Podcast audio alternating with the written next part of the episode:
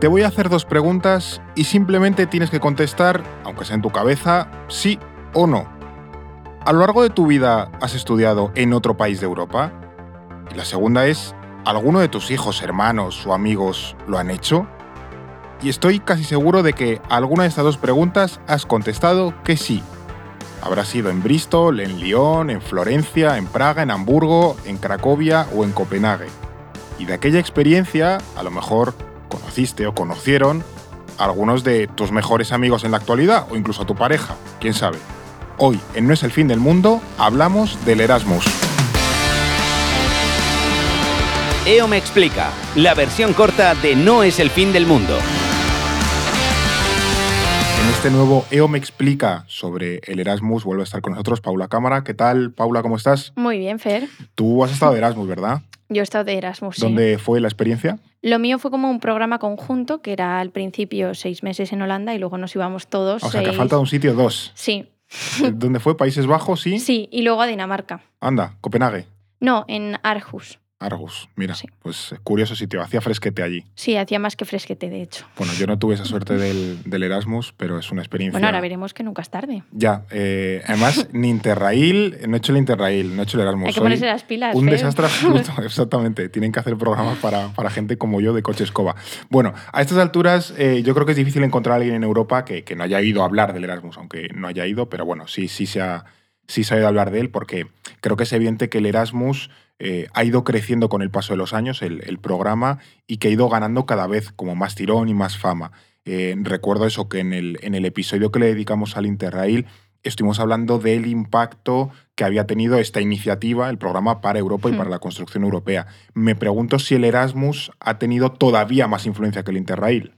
Yo te diría que sí, y también esta es la razón por la que hablamos precisamente del Erasmus en el podcast, porque al final también es un ejemplo de la geopolítica europea Claro. y de otro poder, o sea, de otro ejemplo más de política blanda.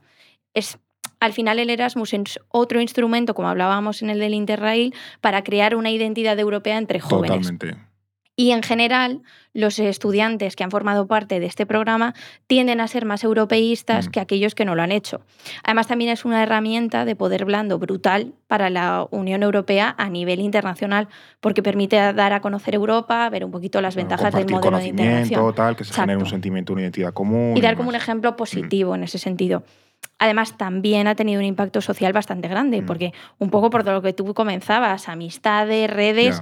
Pero es que desde que, desde que se puso en marcha hasta hoy han nacido más de un millón de bebés fruto de Ah, de este programa de Erasmus. Erasmus, claro. Claro, que el Erasmus se va a estudiar y a otras cosas que no son estudiar también. Hombre, y un tercio de las personas, claro, un tercio de las personas que han participado en el programa Ya. han conocido a sus parejas durante el Erasmus. Bueno, ahí aprovechando, que- aprovechando el viaje, está claro, mucha gente. en todas sus facetas. Bueno, eh, también un, un momento antes de que lleguemos a los bebés Erasmus y su impacto en, en Europa, eh, contemos rápido eh, qué es exactamente el Erasmus. En líneas básicas, el Erasmus es un programa financiado por la Unión Europea para promover Vale. la movilidad de estudiantes europeos dentro de Europa. Mm. Eh, pero este programa se basa en que si, si eres estudiante universitario, puedes estudiar en otra universidad europea Vale. entre 3 a 12 meses. Vale. Entonces, mientras estás fuera estudiando, recibes una ayuda económica de la Unión Europea para ayudarte en todo este proceso de sufragar gastos fuera de tu casa y además te reconocen los estudios. ¿Y la, ¿Y la pasta de la beca es siempre la misma? O yo qué sé, si te vas a estudiar a Bulgaria, no es lo mismo que Copenhague, que yo, bueno, tú estuviste en Argus, pero bueno, Copenhague es cara de narices. Arjus también, ¿eh? Tan- claro, claro, todo Dinamarca es, es muy cara, entonces... eh, No, al final es que tampoco tendría sentido, entonces Claro. depende del sitio. Por ejemplo, el curso pasado, eh, y también cuando yo lo hice, Países Bajos te daban menos que Dinamarca, porque Mm. Claro. sigue habiendo sustancia, o sea, una diferencia sustancial. Y depende de- del país que seas, claro. porque también esas becas, parte están financiadas por la Unión Europea, pero hay partes que la financia tu país. ya. Entonces, por ejemplo, si eres sueco, la beca que te da el gobierno es Ah, mucho mejor que la que te da la Unión Europea. A ver, Entonces normal, también depende. los, los países y su riqueza hacen bastante por este programa. Pero bueno, que es un poco eh, que habrá como niveles, ¿no? En función de, pues, un, a lo mejor una España, Hmm. Italia, Portugal, que, que aquí viene mucha gente, eh, serán más baratos, habrá como niveles, ¿no? Que eso ya estudiará Suecia, Dinamarca, Países Bajos, Sí. Alemania, tal. Sí, sí, hay tres grupos. En función del coste de vida de cada uno, pues va un poquito. Mm. va cambiando en, En función, función, de ¿no? eso. Y, y luego también el, el- O sea, hay Erasmus, porque me estoy acordando un poco del Interrail.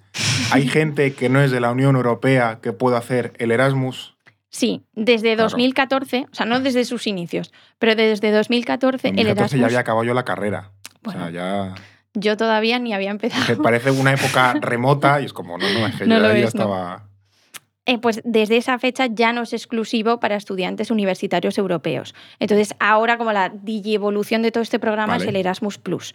Entonces, además de eso, otro dato que hay mucha gente que no conoce es que hay un programa de intercambios que se llama ALMA, que fue una iniciativa que justo fue anunciada por la presidenta von der Leyen durante el SOTEU de hace un par de años. Vale. Sí, Que- el, status, sí, el, el- el discurso anual de Estado de Exacto. la Unión.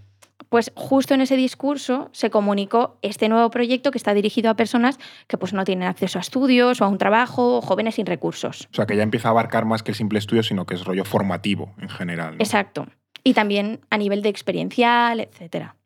Y hay, eh, no sé, tú lo, tú lo comentabas, ¿no? Que, que lo hiciste en, en varios sitios, pero no sé si hay como clichés o estereotipos que tienen Sí. relación con el Erasmus y que se reproducen. Es que es tal. cual como lo que comentábamos en el Interrail. Al final uno se hace una idea mental de lo que es el Erasmus y el concepto está cargado de clichés. Entonces, la idea típica es la de, un poco la que, cone- la que comentabas al principio, universitarios que cambian de país, que hacen amigos, tal. Pero ahora hay programas dentro de Erasmus Plus que también van dirigidos a profesores, a estudiantes de formación profesional, a trabajadores, a personas de prácticas, a estudiantes adultos.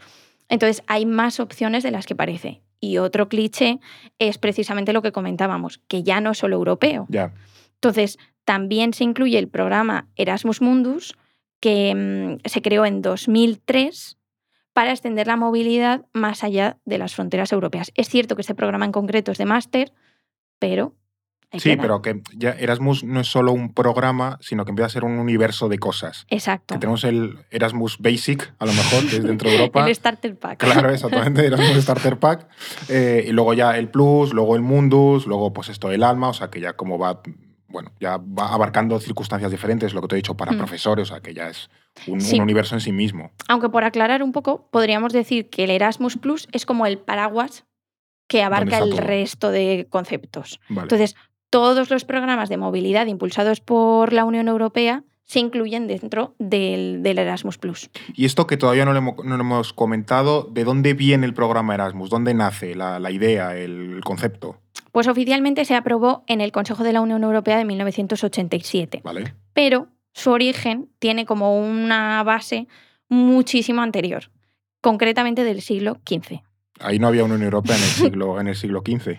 No, no había, pero sí que estaba la figura, o sea, un personaje clave que en este caso es Erasmo de Rotterdam, Vale. que es un poco la idea en la que se inspira todo el concepto del Erasmus, porque fue un filósofo humanista que fue de los más relevantes de Europa y además fue un defensor de la libertad de pensamiento, dedicó parte de su vida a viajar entre, universi- eh, entre universidades europeas para Sí. intercambiar ideas. Y precisamente el nombre y el espíritu del programa Erasmus viene un poco de él. Entonces es como la base más... Bueno, viene, le fusilaron el nombre Claro, sí. directamente. un poco disimuladito, pero poco. Bueno, entonces este, el, el bueno de, de Erasmo de, de Rotterdam inspiró la creación, eh, bueno, la idea ¿no? del, Hmm. del programa Erasmus, del intercambio, el conocimiento y tal.